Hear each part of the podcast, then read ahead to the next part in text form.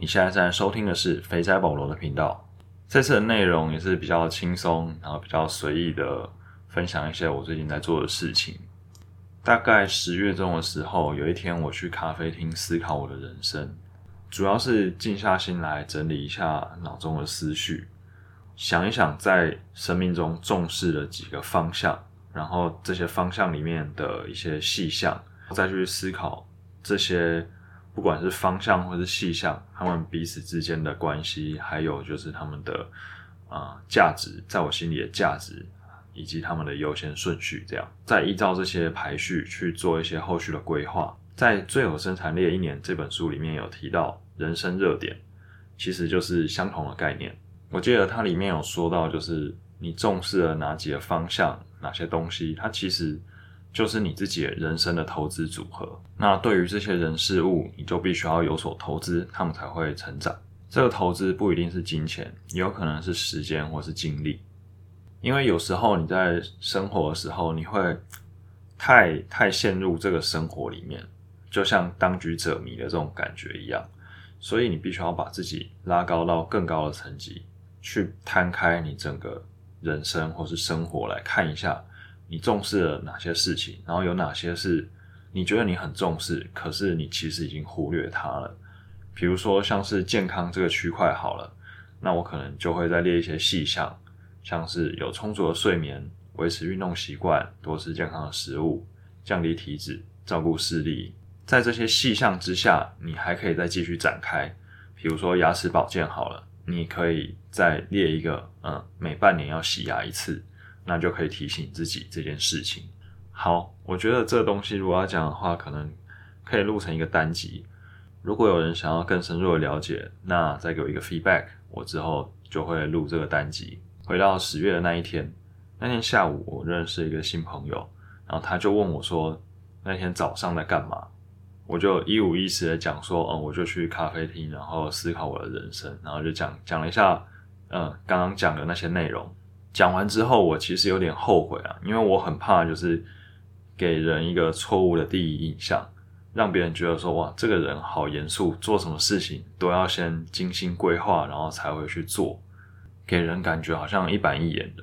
因为那时候我就阅读了对方的表情，然后感觉他好像误会了什么。就连《最有生产力的一年》这本书的作者他自己也说，他不是每分每秒都维持着在高生产力的状态。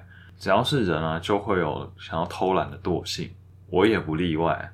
整个十一月，甚至到今天，我都觉得我是处在一个嗯非常没有生产力的状态。我是说下班以后，因为自从十一月以来啊，在上班的时间其实呃问题比较多，然后压力比较大，所以也耗费了相当大量的精力跟专注力。我在公司主要是负责数据中台，还有一些其他的专案。本来想说双十一过后啊，大概就是分析分析数据，然后应该就没什么其他重要的事情了。好死不死，我们的数据分析系统厂商在这个时候进行一个大改版，改版完之后 bug 层出不穷，直到现在都还没有完全处理完。所以我每天在公司不是在处理 bug，就是在回报 bug。接着又遇到更悲剧的事情，详细的细节我可能没办法透露。但是这件事情对于公司营运的整体冲击是蛮大的，所以我就也一起被拉过来救火。因为我虽然是负责数据中台，但是商品还有卖家也都在我负责的范围之内。那这件事情对于商品会是一个很大的冲击跟影响，所以我每天都呈现一个灵魂干涸的状态，回到家完全不想要做任何事情，只想要耍废。我们先前提过。每个人的时间、专注力跟精力都是有限的，所以如果当你上班的时候你就用完了所有的专注力跟精力，在下班后真的比较难有生产力。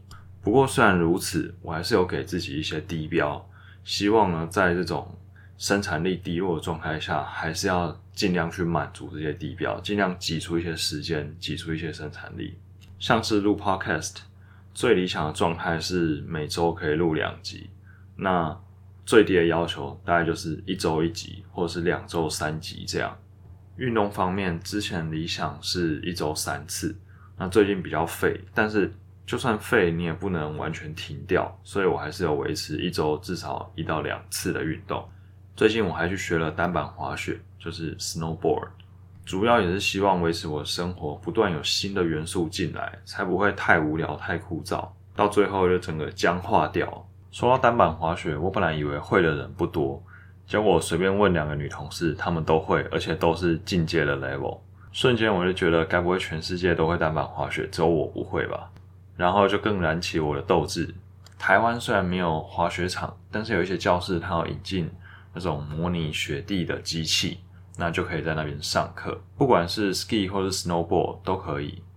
不过这个没有赞助，单纯是我个人的分享，所以呃，我不打算透露他们的名字。那如果你们有兴趣的话，可以直接 Google，应该就可以找到。好了，以上就是我最近的生活。那不知道你们最近在做什么呢？如果有哪些事情对你的人生很重要的话，那么你千万不能因为忙就把它放弃，至少呢都要维持一个低标，让它保持着动能。不然的话，如果完全静止，你要再启动的话，就会，你知道吗？就像物理里面教的，你会有一个最大静摩擦力，你要克服它反而是更困难的。那这次就先到这边。我是保罗，我们下次见，拜拜。